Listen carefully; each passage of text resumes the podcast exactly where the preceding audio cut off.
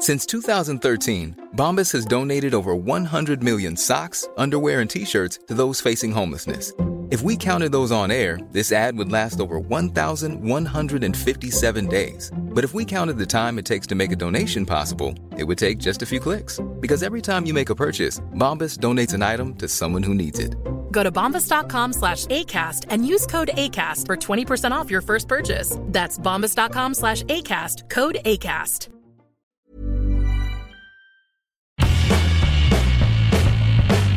Hola a todos, esto es Sin Comentarios, el programa con los temas y noticias que a todo el mundo interesa y las opiniones que nadie pidió.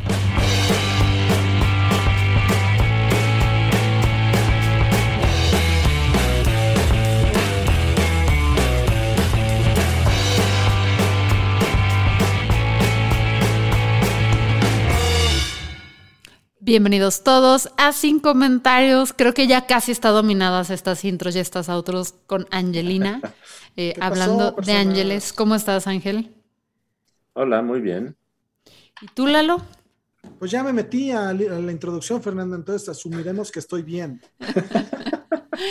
Yo estoy muy, muy, muy encabronada. Muy encabronada por todo lo que pasó la semana pasada.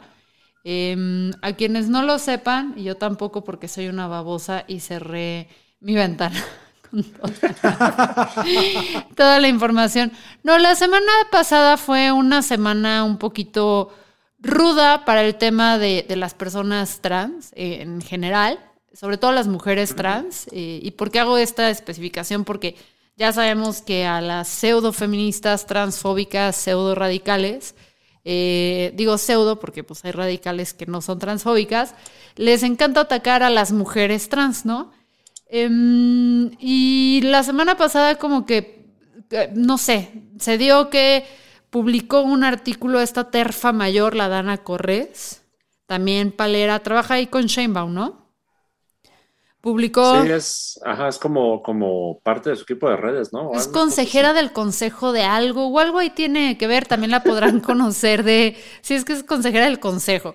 Y también es muy famosa porque cuando se enfermó de COVID, le mandaron un care package de gobierno que dijo que estaba en Suiza o Noruega, o veto a saber dónde, porque pues ya saben, el hueso no se persigue solo. Entonces, esta morra publicó un artículo. De ah, es ella. Es ella. es ella. Es la, la, de, ¿qué es esto? ¿Suecia? No mames, güey, porque le sí se mamó horrible esa aspirina, güey. Porque le, le, mandaron una caja de paracetamol y un termómetro y dijo, ¿qué es esto? Este, ¿Finlandia? Sí, no, no, no. O sea, y salió ahí en, en cuanto medio le dio micrófono y espacio para hablar de lo maravilloso que era el gobierno y que increíble todo y wow y no sé qué y ya saben cómo es ella. Y publicó un artículo en una nueva revista que ni vale la pena mencionar porque da espacios a personas así que son agresoras, donde usa pura terminología. ¿Saben ustedes lo que es el dog whistle o no? Sí, ya lo has explicado en este espacio, Fernando. Ok, a quienes no lo recuerden rápidamente, dog whistle es cuando usas un término que para la población que está desinformada, la las personas que no saben del tanto de estas eh, susceptibilidades o delicadezas, em, no van a parecerles nada grave, o sea, van a parecer que te están diciendo algo normal, pero si ya estás dentro de una dinámica o un discurso, sabes que son términos muy violentos y muy agresivos. Entonces, hace este artículo donde, según ella, no habla de las mujeres trans directamente, pero todo el artículo es para atacarlas básicamente en, a partir. En mi, rancha, en mi rancho se llama chingaquedito. Es una chingaquedito esta morra, pero es muy cínica porque luego también la, entrevistó el Facundo Malo. ¿Cómo se llama el Facundo Malo? que ahora entendí por qué le dicen Facundo. Pues es que en comparación, güey. Es, que es de Facundo, güey. Sí. Pero entonces Facundo, el otro Facundo es bueno. Pues en comparación sí, porque pues el otro Facundo. O sea, el otro Facundo hace pendejadas, güey, pero no es añoso como este, ¿sabes? Mm, no es, o sea, si has visto una Hernán, el Hernán, así se llama el hermano, Hernán es un tipo muy inteligente, en realidad. Em, es muy inteligente y al mismo tiempo es muy torpe, porque cuando analizas sus entrevistas y todo eso, te das cuenta cómo, cómo está entrevistando a las personas para sacarles algo que quiere sacarles, que no es realmente que expongan su punto de vista o entenderlos o traer un debate, sino como que crear, crear controversia, güey. Entonces, invita, y se invita a Corres hablar de algo y terminan hablando pues básicamente de lo de las mujeres trans y Dana Corres pues con sus argumentos terfos y lo que quieran que vean la entrevista es patética porque hace todos estos dog whistles eh, la Dana, entonces no, no nos dice nada, pero publican ese artículo donde salen varios a aplaudirle, entre ellos Antonio Tolini, repito, el hueso no se persigue solo, hay que apoyarse entre ellos para decir, wow, qué increíble eres. Y mientras tanto, aquí esa misma semana en Guadalajara, atacaron en el centro de la ciudad a una mujer trans con ácido. ¿No? Ay, no más, tranquilamente. Tranquilamente, ¿no? Y luego salen a decir, no, es que nosotros no apoyamos discursos de odio, bla, bla, bla. Pues sí, güey, pero de alguna forma sí lo estás apoyando porque el momento en el que le niegas su identidad a alguien o la, la haces para abajo así, pues evidentemente vas a apoyar este tipo, o sea, no estoy diciendo que Dan es responsable de esto, pero cuando vivimos en una sociedad donde está bien negarle su identidad a las mujeres trans, donde está bien burlarse de ellas, donde está bien pelear para que no tengan derechos, pues eventualmente esto luego transpira a las partes más tóxicas de nuestra sociedad hipermachista donde se considera que pues si ves una mujer en la calle y es una mujer trans, pues la puedes atacar, ¿sabes? Y además yo no puedo entender cómo ese sujeto luego quizás no pueda atacar a, una mujer cis. Entonces tú dices, hasta ahí, de la chingada, ¿no? O sea, de la fregada que hayan atacado a esta mujer. Eh, pero lo peor, lo peor es que fue corriendo a un hospital aquí en Jalisco que se llama el Hospital de la Santísima Trinidad que estaba a dos cuadras de los hechos y tú dices, qué bueno, tuvo ahí apoyo rápido. Pronto. Le van a atender pronto. Pero ¿qué creen? Que le dicen que no. Que por... De la Ajá, le negaron la atención médica, ¿tú puedes creerlo? Ah, mira, por el nombre del hospital no me sorprende. Pero qué mamada. Pónganle su review en, en, ¿cómo se llama? En Google. ¿Cómo, cómo dijimos que se llama? Santísima Trinidad. Hospital de la Santísima Trinidad. Ya estoy aquí en las opiniones de Google. La gente ya le está poniendo una estrella. Pues qué bueno. Eh, pero, pero, aparte de la, una estrella en Google, o sea, es muy grave que le hayan negado la atención médica de urgencia a una persona. Y su argumento fue es que no traía identificación. No mames. Cabrón, es emergencia. no traía su identificación. Identifícame esta pinche hospital de mierda. O sea, no manches. Entonces el hospital que yo no entiendo además luego cómo cómo se ponen estos motes religiosos, católicos, cristianos, no sé qué carajo, o sea, ¿qué es el Holy Trinity? La Santísima Trinidad, ¿a qué, a La Santísima Trinidad, al Padre, al Hijo y al Espíritu Santo. ¿Pero es católica o cristiana? Eso es el catolicismo. Ah, entonces, muy católico, muy católico, pero valiendo madres y este, dándole la cara. Así, ¿qué diría Jesús de ustedes, eh? ¿Qué diría Jesús de ustedes? También, también es del cristianismo, porque el catolicismo además incluye a la Virgencita. Ah, bueno, pues lo que diga, pero súper del carajo. Entonces ahí está el hospital por si le quieren poner sus reseñas. Em, y le negó la atención. Y luego tú dices, bueno, no, no puede estar tan mal todo eso. Saca el, colectivo este feminista aquí en Guadalajara, que ya hemos hablado de él, que fueron los que, las que secuestraron la marcha del 8 de, de marzo de este año aquí en Jalisco, que más que secuestraron, la sabotearon porque pasamos de ser decenas de miles de personas a creo que no llegaron ni a mil, o sea, creo que me estoy viendo muy generosa. Creo que no llegaron ni a las 500 mil personas este año, porque lo secuestraron y lo volvieron transfóbico, brincándose todos los procesos eh, de las colectivas que convocan, ¿no? Entonces, sacan este comunicado, la que la radical GDL, donde dice, los crímenes de odio deben ser tipificados correctamente y atendidos según convenientemente, ¿no? Entonces hablan de lo malo que son los crímenes de odio y lo mal que está todo eso y que condenan rotundamente el ataque, y cito, ¿eh? El, el aquelarre radical GDL condenamos rotundamente el ataque y los actos discriminatorios perpetrados hacia un hombre transfemenino, miembro de la comunidad GBTQ. Chingas a toda tu ascendencia, que la radical GDL. A toda tu ascendencia parejita a chingarse. O sea, esto, el referirte a una mujer trans como hombre transfemenino, es una agresión directamente. Entonces, si vas a venir a decir tus sandeces y hacer así de condescendiente y pasivo-agresiva, cierra el hocico y no te metas. Mejor quédate callada. Entonces. Y aparte, y aparte de hacer ese ataque a la mujer trans, hacer ese ataque cuando ella está luchando por su vida después de un ataque de odio, güey. Es, no mames, güey. O está muy cabrón ese pedo, está Sí, o sea, psicótico ni, ese siquiera, pedo. vi- es- ni siquiera viene al caso hacer la precisión, porque pues a final de cuentas lo, lo- lo que interesa es que fue ese motivo el que le- le- no le permitió recibir la atención, ¿no? ¿Y qué tienes que estar opinando? Uno nadie, te- o sea, nunca has así salido a apoyar a una mujer trans y se, sales en estos momentos en los que está crítica, sales a decirle que es un hombre transfemenino. Perdóname, pero es una mierda de persona, la veas por donde la veas. Eres Sí. patética, güey, patéticas. Todas ustedes son un asco de personas. Y neta, neta, neta, espero que nunca, nunca se crucen en el peor momento de su vida con alguna de ustedes, así, con alguien que tenga el mismo carácter que ustedes, güey. Entonces, eh, repito, chingan a su ascendencia entera. Pero bueno, vamos a hablar de otros sucesos. Bueno, no, antes de irme a eso, quiero que sepan, no nada más porque pues esto es importante, Zoe, que me parece que así se llama la mujer que fue atacada, eh, necesita apoyo ahorita.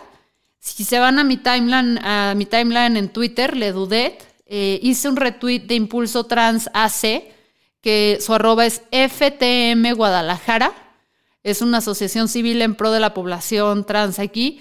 Están haciendo una recolecta para poder apoyarla, entonces eh, di retweet a algo, lo voy a hecho a fijar en este momento en, en mi timeline, por si quieren apoyar a Zoe, por favor lo hagan, ¿no? O sea, además, qué bonito nombre, Zoe quiere decir vida, entonces, pues vamos inyectándole un poco de vida y amor a esta mujer que ahorita lo necesita, ¿no?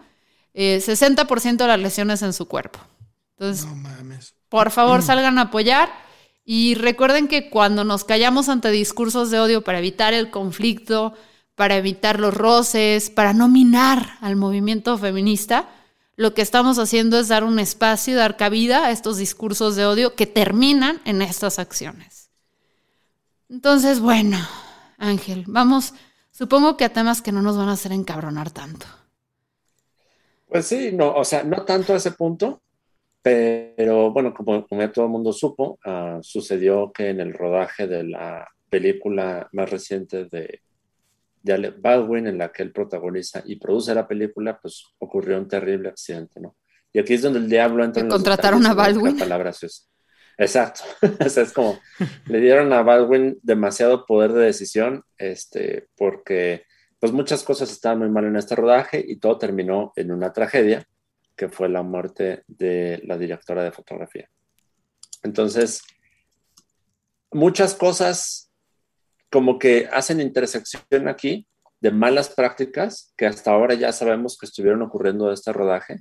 Y Empezando aquí- por hacer un western, ¿no, Angelini? O sea, ya, ¿quién chingados va a ver un western en el Exacto. 2021? Pr- primer mala práctica, agarrar a Alec Baldwin de 63 años y ponerlo a producir y protagonizar un western. Es como que, compadre, No mames. Pero Alec Baldwin ha hecho algún western interesante. Pues no, que yo sé, recuerde. no sé. O sea, yo no, lo- o sea, no lo volteas y dices, güey, este es un actor de western. O sea, Clint Eastwood sí. Pero, Sí, no, pues, pero Alec de- de ahí Baldwin, o sea, de Nueva York no lo sacaba, pues. Pero bueno, dinos, Ángel, De ¿qué hecho, pasó? de hecho, Clint Eastwood sería como la persona a la que más yo le diría, así como el meme del gatito que te agarra la mano y te dice, deja de tuitear. Yo le diría a Clint Eastwood, deja de filmar, güey. ¿Por qué no Clint Eastwood deja de filmar? También culeras sus películas, Fer, de la- las modernas, pero culeras, culeras. Hace puras películas así de héroes de guerra eh, am- americanos, con un chingo de nacionalismo. Pues sí, Ok. sí, pero a ver, ¿cuántos años tiene? Tiene como malísimas. 157 años, güey. Pero también nos ha dado cosas como Million Dollar Baby, no lo llegó a dar. Esa Eso fue. sí, eso sí. Esa, esa fue buena, el Gran Torino también fue buena. O sea, bueno, sí, White Savior Complex y todo, pero en su contexto, en su momento, estaba bien. Fíjate que, que Gran Torino es una White Savior Complex, pero es una película chida. A mí me gustó. Es una gran película. Entonces, aparte, Sí. pues está bien hermoso, güey. La neta. Sí, eh, bueno, Está hermoso, déjalo ser. Eastwood. No mames, güey. O sea, tuvo, A ver. tuvo una época muy chida de joven. ¿Qué, qué, qué, qué, qué, qué- qué joven? Tiene 91 años y ve cómo se ve. Tu amor, tu amor geriátrico, Fernanda. Miren, de los geriátricos no nos vamos a estar burlando este podcast. Pero Clint Eastwood, sí, sí, sí. Sí, físicamente sí. O sea, sí, es una momia, pero sí. Pero bueno, Este, fuera de que es un macho de lo peor y probablemente votó por Trump. Seguramente votó por Trump, ¿verdad? Pues segurísimamente votó por Sí, Trump. es pro armas, ya sí. Make Sí, America pro Great. Again. Que por Sí. cierto, amigos, antes de continuar con el escándalo, ahí en, en Amazon Prime estrenaron un- una, como un apéndice de la, de la segunda parte de la película de Borat, este, en donde se dedican a desmentir teorías de conspiración. Eh, está chistoso, véanlo. Mm, ok. Ok, para checarlo. No. Y justo, fíjate, justo ahorita intercede, ahorita que hablamos esto de que Clint Eastwood es pro armas, justo intercede de una forma así como que bien cruda con lo que pasó Bien con Alec llevado, Baldwin. Ángel. Porque Alec Baldwin, este, tiene, este güey es un activista anti-armas y él tiene una asociación, este, Es antiarmas, ¿eh? Clint Eastwood, nada más para limpiar su prestigio antes de que se muera, que puede ¿Es ser en cinco segundos, sí. Ah, no Ah, está a favor del control de armas desde 1973. ¿Y entonces por qué hacía tantos westerns que eran westerns de abrazos y no balazos? ¿o qué? Porque saben que en la ficción sí es válida, güey. En este pueblo solo cabemos, no cabemos los dos. Hay que darnos unos abrazos a ver quién se muere primero. Pero a ver, háblanos ahora sí de las armas, Ángel. Entonces, con, con- lo que sucede con Alec Baldwin es que al utilizar un arma de utilería, que se suponía que era utilería y debería de estar- haber estado cargada con una salva, en una escena, pues Alec Baldwin dispara y mata así en el acto a la directora de fotografía, a Halina Hutchins, y también hirió al director de la película. Fue como que, híjole, al principio, al- cuando recién nos enteramos de esta noticia, la reacción de la comunidad cinematográfica internacional fue como que súper clara y directa. Esto fue un accidente, esto es culpa del prop master Bueno, y del armero de la película, no de Alec Baldwin por apretar el gatillo. Esa fue como que la primera conclusión, fue mi primera conclusión. es, Ahí, quien cometió el asesinato imprudencial, o no sé cuál es la terminología que, que aplique, fue el armero y el prop master. Prop master es la persona que dentro del departamento de dirección de arte, diseño y producción de una película se encarga de los props, de los objetos que van a aparecer a cuadro, de cuidarlos, de hacer que funcionen como deban funcionar, y entre ellos las armas.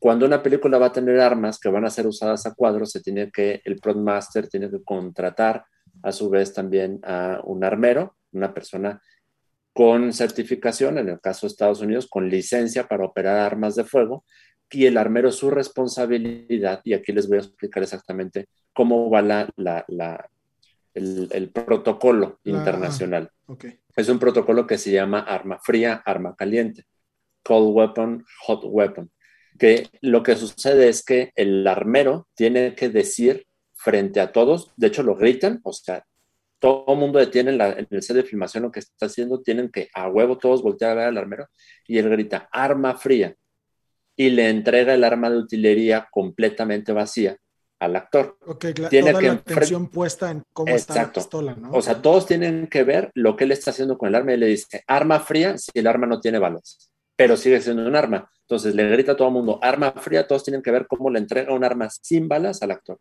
En el caso de que en la escena vaya a haber una detonación, una, un disparo, entonces él grita y con más huevos todavía arma caliente. Todo el mundo tiene que ver y él enfrente del asistente de dirección y del actor al que le va a entregar el arma, le muestra el arma con los cartuchos separados, le muestra qué tipo de cartuchos le va a meter al arma y enfrente de sus narices mete los cartuchos y le dice, Estas, estos cartuchos son salvas y les tiene que demostrar, mira, no tiene bala, no tiene bala, no tiene bala, son, son puras salvas. Como truco de mago, nada por aquí, nada por acá. Exacto, Por favor, y le muestra, tiene que ser así como que súper obvio. las manos y la chingada. Exactamente. Y el armero fue quien previamente también ya le explicó al actor cómo operar el arma. Porque, y esta parte es bien importante, aunque vayas a filmar una escena con un arma caliente, es decir, un arma cargada con salvas, el arma aún así puede lastimar a alguien, porque las salvas es el fogonazo sin la bala, pero el fogonazo sigue siendo un fogonazo. Sí, es, es un putazo de pólvora. Exacto. Y si ese putazo de pólvora se lo apuntas a una persona demasiado cerca, la puedes lastimar. Y otra De- cosa, si el arma no está de, eh, correctamente limpiada, Eso te iba a decir. que es cosa que tiene que hacer el armero, si, si el cañón no está perfectamente limpio, las virutas, basuritas, tierrita, lo que sea que tenga de residuo el cañón por dentro, al momento de disparar la salva, eso, es, eso que tuvo dentro se convierte en proyectil. Lo que ocurrió en el rodaje acá, por eso todos, y, y por todo eso que les explico, la conclusión de todos fue, esto es culpa del armero y del prop master. porque evidentemente no hicieron, al parecer, alguna parte lo que debieron haber hecho. Exacto, ahí la cagaron en algo. Y rompieron el protocolo internacional. Pero a medida que pasan las horas, se va saliendo, filtrando más información y resulta que este rodaje habían violado un chingo de cosas desde antes, ya habían tenido problemas e incidentes en el set y estaban haciendo las cosas súper mal. Al parecer, la película, por ahorrar dinero en filmación, no contrató a un armero. En lugar de contratar a un armero, contrataron a dos pelados con pistolas y dijeron, pues con ellos se arma. Y estos dos pelados con pistolas hicieron algo que está prohibidísimo en los rodajes en Estados Unidos, que es que durante la filmación las armas que se usen no pueden salir bajo ninguna circunstancia del set ni ser usadas para otra cosa. Y estos mm. pelados eran unos cazadores de la zona. Y esos mm. güeyes cuando no filmaban escenas con esas armas, las usaban para, irse a cazar. las cargaban con munición real y se ponen a cazar. Entonces, al parecer, al no haber un armero que propiamente haga todo este protocolo y entregue armas cargadas con salva, algún pendejo la cagó y entregó un arma cargada con una bala real y en una plano, en una toma en la que la cámara es el point of view de la persona que va a recibir el disparo, este güey, este, Alec Baldwin, apunta el arma a la cámara, dispara y mata a la, a la directora de fotografía que ya estaba sosteniendo la cámara. Entonces aquí la cosa se pone returbia porque dices, ¿y ahora de quién es la culpa? Si no hubo un prop master y un armero debidamente contratados, la culpa pasa a ser del productor de la película por no haber contratado a quien debió haber contratado. Y aquí el pedo es que el productor de la película es Alec Baldwin. Ya, ya el, latigazo llega hasta él de cualquier modo. Exactamente. Entonces él, él disparó y él fue su responsabilidad que esa arma al final de cuentas en la cadena de decisiones fue su responsabilidad que esa arma estuviera debidamente no cargada con una bala real. Entonces, se lo va a cargar pifas según mis eh, predicciones. Ahora, tengo una pregunta, porque, a ver, yo hoy salió también un TikTok ahí eh, de un güey que habla de por qué sí se usan a veces municiones reales en películas que tiene que ver con que es muy difícil replicar todos los efectos especiales que tiene disparar un arma real, que es desde cómo se ve el fuego, el humo, o sea, todas estas cosas. ¿Es por esos motivos que había balas reales en un set o, realmente en los sets? Porque aquí hablaba, no estaban hablando del incidente de Baldwin, sino estaban hablando de las pistolas en réplica. Sí, eh, no, a veces, a veces sí se utilizan armas reales, pero son casos bien contadísimos y cuando se puede justificar así de que el tiro tiene que verse, porque vas a grabar así súper en cámara lenta y se va, va a ver la bala o cosas así bien cabronas. Sí, porque para ver en tu iPad la película, que seamos honestos, lo de Baldwin iba directamente a iPads y iPhones. Exactamente, exactamente. No, era ni siquiera para verla en domingo en la tele grande con la familia. Iba directo a Pluto TV, ¿no? Una mamada Pluto TV, patrocínanos, cállate que estoy hablando con ellos. Ah, sí. No para que nos patrocinen a nosotros, pero tenemos relación con ellos. Ah, disculpen, Pluto TV, su, su, plataforma es una plataforma de acceso de gratis, este, no pasa nada. Es fabulosa. Sí, por ejemplo, en, en la primera de, en la segunda de Batman, en la que sale este, en la que sale el guasón de, de este, pues el guasón que a todos nos gustó, de Heath Ledger, ajá. En esa se utilizaron balas reales en varias escenas porque sí lo requiere el plano. Por ejemplo, cuando le disparan al camión de policía, o sea, se tiene que ver en el momento en el que está disparando la ametralladora cómo las balas le impactan. Ahí sí lo usas pero lo usas así con un madral de cuidado, casi, casi con... expertos en disparos en vez de los actores. Exactamente, y tienes así como que toda el área del set hacia donde van a disparar está despejada de personas, pero acá lo que hicieron es un, o sea, la escena era disparar a la cámara. Sí. Yo, yo aún así no creo que Alec Baldwin vaya a ir a la cárcel. ¿Por qué? Porque en, en términos de derecho y que en este, este es el momento en que yo explico algo de lo que no estoy 100% seguro porque este, no soy penalista, pero si hay alguien que tuviera bien corregirme, por favor hágalo, yo no me aguanto. Hay dos tipos de responsabilidades, la penal y la civil. La responsabilidad penal es de, la quien, de, la, de quien comete el acto de disparar la pistola. ¿No? La responsabilidad penal en ese caso tendría que ser de Alec Baldwin como persona accionante de la pistola. Él no sabía que la pistola tenía Ok, balas hay- reales. Es un hecho, es un hecho que el homicidio fue imprudencial. Pero ahí te va. ¿En el estado fue en Texas o dónde fue que se disparó esto? No sé. Creo que fue en Nuevo México. No Algo así, pero en el estado porque hubo una abogada que sí hace caso a sus asesores, que hace estas cosas en TikTok y lo explica. Ay, por Explicó favor, cómo en el estado donde sucedió esto, sí hay consecuencias penales, incluso para la muerte accidental. No, o sea, aunque tú no quieras, no tengas Ah, intención claro. o nada, sí te pueden llevar a la cárcel. Sí te pueden llevar a la cárcel, pero muy seguramente sales bajo fianza. A lo que Mm, voy ah, es... Lo que está explicando esta abogada es que está muy, o sea, que donde sucedió sí se la puede pelar por Sí las la leyes del estado, pelando. sí. Ok. La cosa es que también, la, eh, eh, o sea, pe- pensando en esto, la otra, la responsabilidad civil, tendría que ser a cargo de quien efectivamente es la culpa de que la pistola no hubiera estado cargada. Es decir, Es si la, si, la, si la producción fue omisa, o sea, los daños y perjuicios, la indemnización y todo ese tipo de cosas, posiblemente sí le toque a Alec Baldwin como, como productor. Y este, pensando en lo que dice Fernanda de este TikTok del, de- del estado de Texas, pues pensando en eso, pues seguramente este, hay altas probabilidades de que sí le toque pasar algún ratito en la cárcel, pero se me hace que ni siquiera habían levantado cargos. Hasta donde yo me enteré, no habían levantado cargos. Eh, La, policía estaba investigando sin haber señalado a un responsable. Sí, ahí me parece que la, o sea, no estoy bien seguro, pero me parece que las personas cercanas a la, difunta directora de fotografía y sus familiares, o sea, están como en línea de que esto fue un accidente y hasta donde yo sé no hay intención de levantar cargos contra Alec. Sin embargo, también muchas cosas suceden dentro de los sindicatos que regulan las producciones este, en Estados Unidos. Y de entrada, si hay violaciones que dentro de los reglamentos de los sindicatos le van a generar al menos consecuencias profesionales serias a Alec Baldwin. Este, a mí se me hace muy cabrón que el güey vuelva a tener licencia para producir una película, quizás hasta para, para protagonizar o actuar en una película después de esto. Pero, por, Por o las sea, pero son como licencias aparte, ¿no? Una es actuación y otra es producción. Exacto. Es que, Sí, es que más bien, ajá, Ajá, de producción ya chance es el fin de tu, Sí. de tu carrera como productor. eh, Y el otro, pues ya puede ser como. mm, pues, ¿Sabes?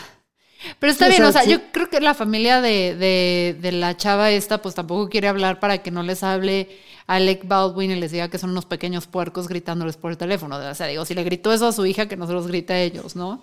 Ajá. Sí, también el güey no es un santo, este, pero claro, o sea, está lejos de, de- como dice Lalo, o sea, es, es evidente que el güey no hizo un disparo intencional y, y que sí entra en la coyuntura de que fue un disparo accidental porque él no sabía que había una bala, entra en la coyuntura de que él también no hizo la chamba que le correspondía para asegurarse de que ese rodaje fuera un lugar seguro. Sí, de que lo van a, de que le van a hacer pagar los platos rotos, rotos, ahí sí no tiene manera de zafarse, definitivamente. Y aquí Pero- entra, por ejemplo, um, una, así como, como una reflexión rápida. Hay una cosa que hace unos años me acuerdo que le criticaron los fans de Marvel, de Marvel a la forma en la que Marvel filmaba sus películas, porque Marvel, las escenas que tenían armas de fuego, utilizaban CGI. Y se ve en el making of de algunas películas cómo sale este Nick Fury, este, que sale el actor sosteniendo un arma que ni siquiera es un arma de utilería, es un pedazo de plástico verde con triángulos naranjas, y la gente dice, güey, eres Marvel, ¿por qué no grabas con un arma que se vea de verdad en lugar de tener que hacer esto en CGI y engañar a tus fans? Porque Y pues es mira, peligroso. La Pero- respuesta nos la Ay, trajo Alec Baldwin muchos años después. No, pero también, también, también, también, así, fuera de mames, o sea, es un freak accident porque se rompieron los protocolos. O sea, porque también esa parte de la magia del cine y todo eso en CGI se nota. O sea, todavía no hemos llegado a un nivel donde digas, no mames, claro que no se nota. Y creo que se pierde, o sea, sé que aquí van a decir qué terrible, Fernando, o sea, que se pierde mucho del arte si luego tomamos estas medidas súper ñoñas y precavidas. A ver, si tomamos esas medidas ñoñas y precavidas, Tom Cruise no estaría aprender, aprendiendo a volar un helicóptero y brincando y jugándose la vida, ¿sabes? Pues sí. Claro. Entonces, también yo siento que ahí como que hay que darles los, a todos los derechos y todo lo que necesiten los equipos de producción para que puedan hacer su trabajo correctamente que se respeten los protocolos, pero el quitarle ya todo riesgo, o sea, pues queda algo muy sintético, ¿no? Sí, y es que esto desemboca como en muchas conversaciones que yo creo que son importantes, por lo menos acá del lado de acá en México y con personas que yo, o sea, productores y actores con los que yo he podido hablar en estos días, este, también eso nos hace reflexionar ciertas cosas de los protocolos de seguridad que tenemos en filmaciones acá en México. Ah, no, bueno. Acá no usamos, normalmente no usamos, o sea, son pocas las historias que requieren armas de, de utilería o que exista un arma en un set, pero por ejemplo también una cosa que yo hablaba con una productora y un director de un documental que estoy haciendo yo actualmente, este, estábamos platicando sobre lo que pasó con el Baldwin y dijimos, es que también tenemos nosotros que reflexionar de nuestro contexto, qué cosas tenemos que tener un chingo de cuidado porque no nos permite nuestro contexto filmar ciertas cosas. Y, decíamos, sí, pues por ejemplo, aquí en Jalisco, dar llamados nocturnos en carretera, así como en carretera nocturna, debería estar prohibido, güey. Nunca.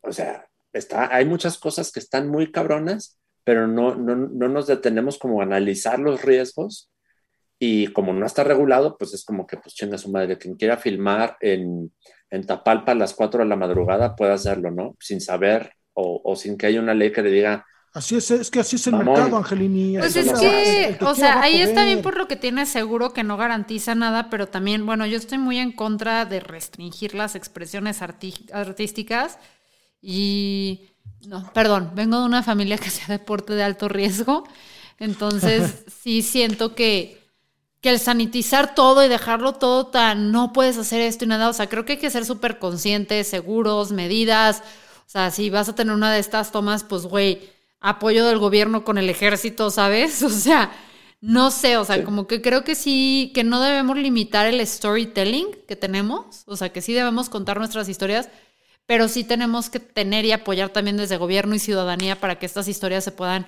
llevar a cabo de la mejor manera. Como ciudadanía, ¿cómo? Pues cuando hay manifestación de artistas y de cruz exigiendo derechos, apoyar cuando un presidente corta fideicomisos y apoyos económicos para la industria, quejarnos. O sea, cuando el Festival Internacional de Cine en alianza con Canal 44 se gasta más dinero trayendo a Chumel que lo que apoyan ciertos documentales regionales, quejándonos, ¿sabes? O sea, quéjense. Sí, quéjense, o sea, y como pues gobierno, pues también tienes que entender que además de que el cine trae dinero, trae todo, pues también es una forma de, pues de contar nuestra historia y de dejar un legado y alcanzar a, transmitir lo que son otras realidades y todo, que casi siempre son, ¿cómo se llama este pendejo el que hizo la película que era como La Purga pero de mexicanos blancos? Eh, Chespirito. no. Este. Franco. Eh, este, Michel Franco. Ajá, o sea, que tampoco es Michel Franco ni Manolo Caro. O sea, y no estoy diciendo que estén mal lo que hacen, excepto Franco, porque mínimo Manolo Caro es muy muy descarado con saber que es de la fresada y todo eso y está chido, ¿sabes? O sea, está bien, es una realidad que se tiene que contar y no la, no la vende con esta pseudo intelectualidad y crítica que te la quiere vender. Al menos este. Manolo es sincero ahí. Manolo es muy neta, güey. O sea, Manolo te habla de las señoras copetudas fresas y no le finge a contarte esta crítica social ni nada. Y tú sabes que con Manolo, pues es junk food. O sea, vas a comerte algo muy bien producido, ¿eh? Porque eso sí, el cabrón cuida todos los detalles y lo hace muy bien. Pero tenemos que escuchar estas realidades, tenemos que apoyar más al cine mexicano, eh, porque, o sea, ganas tuviéramos de tener esos problemas. Aquí en México el problema es que el cine a duras penas sobrevive. Sí. Y eso es precisamente lo que pone en situación de riesgo que que ocurran este tipo de accidentes. Exacto. Porque esta película también por ahorrarse dinero cayeron en esas malas. Sí, aquí en México, o sea, es más probable la neta que un cineasta se muera de hambre que de un disparo en una, o sea, pero, pero no es imposible que el disparo ocurra. No, pero acá en México ya está, o sea, es chiste, pero estamos entrenados a que uno no se pone frente a un una arma de fuego ni de putazo, ¿sabes? O sea. Ahorita que dijiste de Manolo Caro, me, me acordé, ah, cómo me dio risa su serie de Netflix Alguien tiene que morir. O sea, con ese nombre Alguien tiene que morir. El cartel son siete personas blancas y un vato moreno. Se murió el moreno. Y la, y y escopeta, y la escopeta apuntando al moreno. Y la escopeta apuntándole el moreno, Sí, sí, güey. sí es nos genial. lo- sí nos lo hiciste notar. en ¿Y, su- si sal- ¿Y alguien vio esa serie o película? Nah, No, claro que no no la he vi, visto, pero estoy 90% seguro que sí se muere el moreno y no la he visto. Yo también estoy, o sea, porque a Cecilia Suárez no la va a matar. No Jamás, güey. O sea, la venera. No. Lo que la Virgen de Sí. Guadalupe para el pueblo mexicano, Cecilia Suárez por mil para Manolo Caro, güey. Y está bien, está chido, porque le dio un refresh a la Cecilia Suárez. Ay, en serio, que no lo veíamos venir, Ángel. Entonces, apoyamos a Manolo nada más por su relación, yo diría rara con la Cecilia Suárez. Sí. Cecilia Suárez, si estás escuchando esto, te, te queremos mucho. Te amo. Sí, sí, la No Cecilia tanto Suárez. como Manolo Caro, evidentemente. Nadie, ni así, nadie te ama como Manolo Ni Caro. tu mamá te ama como te ama Si Manolo tienes hijos, no lo sé, Cecilia. No estoy al tanto de tu vida personal, no me importa porque realmente no, no sé cuál es tu vida. Cecilia, Cecilia Suárez siempre se me confunde con Ana Cerradilla y Ana de la Reguera. Sí, es la que sabe actuar bien. es la que sabe actuar muy bien. Que estaba viendo justo un corto de Cecilia Suárez que, que entré en una discusión que habla de que ella ya no quiere contar las acciones de las historias de las mujeres eh, golpeadas, violadas, o sea, abusadas, que aunque existe en la realidad mexicana, ya no es la historia que ella quiere contar y quiere todo, y ahí entré como en un, un, un debate interno, pero bueno. Dice aquí que era partner de Gael García Bernal. ¿Quién? Si buscas Cecilia Suárez en Google. Ah, Cecilia Suárez. Oigan, amigos, habla- hablando de esa generación de promesas mexicanas del cine, ¿qué persona tan insoportable se volvió Diego Luna? ¿Por qué? ¿Qué pasó? Qué Híjole. bárbaro, ¿no lo han visto en entrevistas recientes? No. No mames, ya, ya, ya es, es el, su, su pose de jet set por siempre. Ya es así como, ah, claro, el cine y lo que yo expreso. Y de- no mames, Diego Luna, hacías telenovelas con Huicho Domínguez. sé un poquito más humilde, cabrón. ¿No? Sí. Este, sí, así, mamón, sí, sí, sí, sí, sí, sísimo. A ver, pero no, no lo he visto a Diego Luna, o sea, desde... Yo tampoco no he visto. Lo último que vi fue la de Star Wars en la que él coprotagonizó. Hay un podcast de Netflix que se llama Nada que ver, este, con Plaqueta y este. Ah, este Javier Ibarreche, del que estábamos hablando este, antes de empezar a grabar, y otra chica que no me acuerdo cómo se llama. Este, y ahí entrevistan a Diego Luna porque está promocionando un contenido que, que produjo para Netflix. Y no mames, qué entrevista tan. ja- jamás me imaginé que alguien que, que era tan simpático, tan, tan acá, tan Charolastra. dicharole- di- di- dicharachero. Claro, güey, en sus, en, sus, en sus entrevistas al principio, después de, de esta chingadera, ¿cómo se llama? La que hizo con Gael García, este, Amores perros. Amores Amores- Perros. eh, Amor- Amores Perros, y la de los charolastras también, se me olvidó cómo se llama. Este, esta Los charolastras son amigos, Amores Perros, ¿no? Amores perros. Ah, no, no, no, y tu mamá también. O tú dices los. Tu mamá Y también. tu mamá también. Incluso, Ah, sí. incluso después de que hizo Star Wars, todavía era una persona que sonreía en las entrevistas. Sí, pero. Sí, Y no, y ajá. no sé, no sé qué le pasó, güey. Pues, Yo creo que, yo creo que ya después de su, de su serie esa de Amazon Prime en la que tomaba vino y decía mamadas Qué gran. y mamaba verga con gente rica, ya, ya fue como que, güey, ya, ya, ya, ya mamaste, ya, güey, llégale. Pero no gran sé. nivel de mamonería. Va a resultar que es amigo de Fernanda, seguramente. No, me siguen, me siguen en Twitter, pero nada más no creo que escuche el podcast. No lo he visto, no lo voy a defender, o sea, pero también, güey, yo creo que, porque este güey, este, Diego Luna, ¿desde cuándo empieza a actuar? O sea, desde que está súper morrito, ¿no? Salía em, en una telenovela, yo me acuerdo. Bicho Domínguez, No. te estoy diciendo. Ah, pero es- eso fue su primero, algo en el No sé.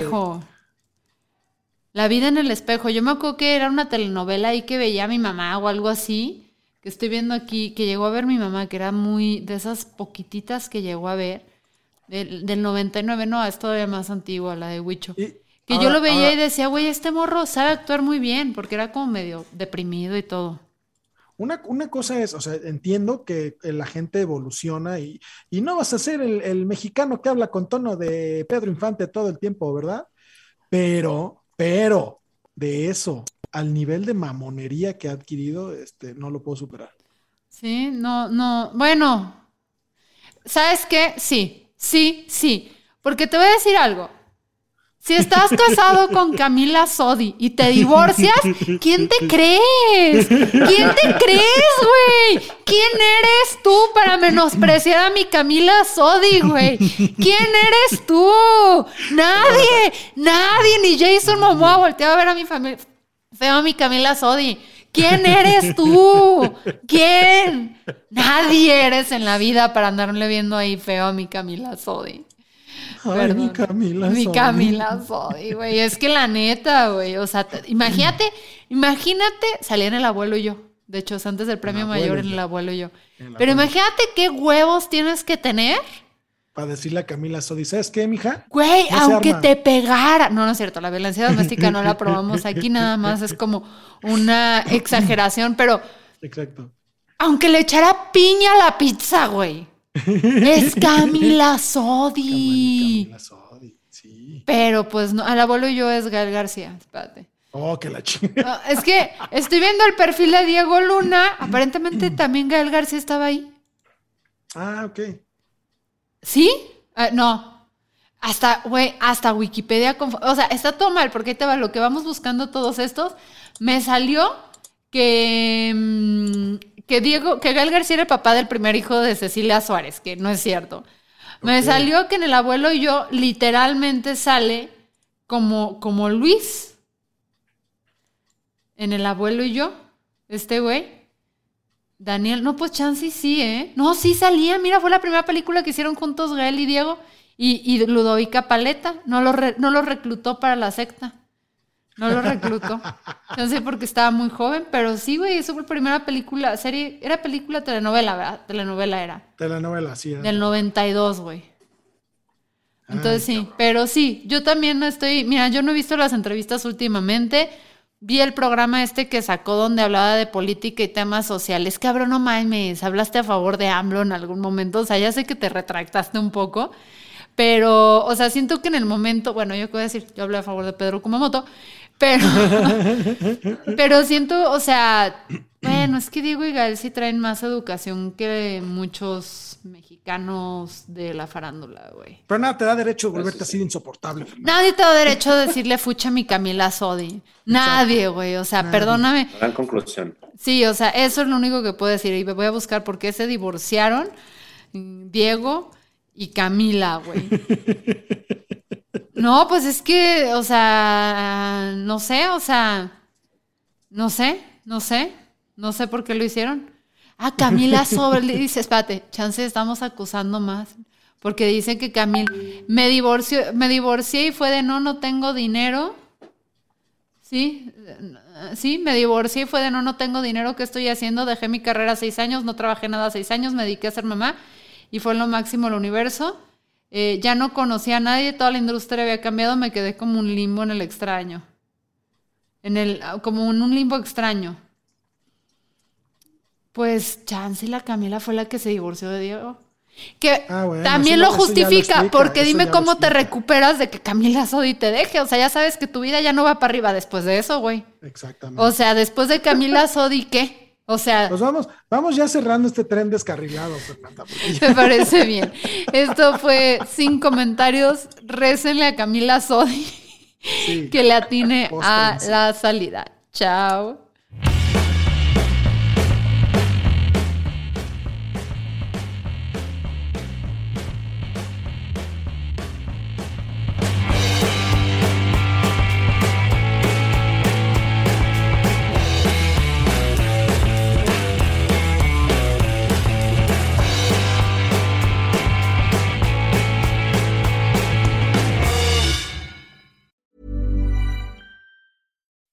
When you make decisions for your company, you look for the no brainers. If you have a lot of mailing to do, stamps.com is the ultimate no brainer. Use the stamps.com mobile app to mail everything you need to keep your business running with up to 89% off USPS and UPS. Make the same no brainer decision as over 1 million other businesses with stamps.com. Use code PROGRAM for a special offer. That's stamps.com code PROGRAM.